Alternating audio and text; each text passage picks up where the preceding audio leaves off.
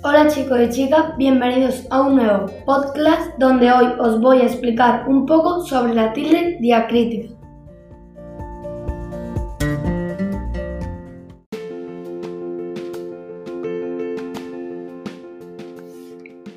La tilde diacrítica se utiliza para diferenciar los monosílabos que son iguales, pero con significado diferente.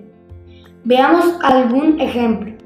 En la oración, el baile, él baila muy bien.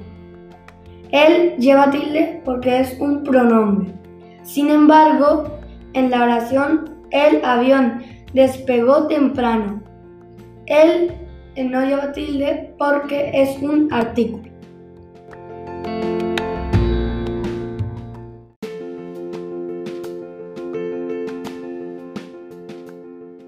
Bueno, veamos más ejemplos.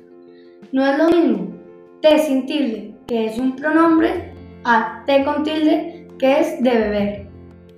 No es lo mismo C sin tilde, que es un pronombre, y C con tilde, que es del verbo saber.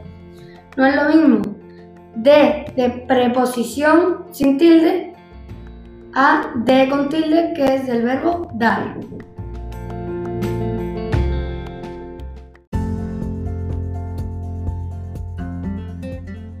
Muchas gracias por escucharme.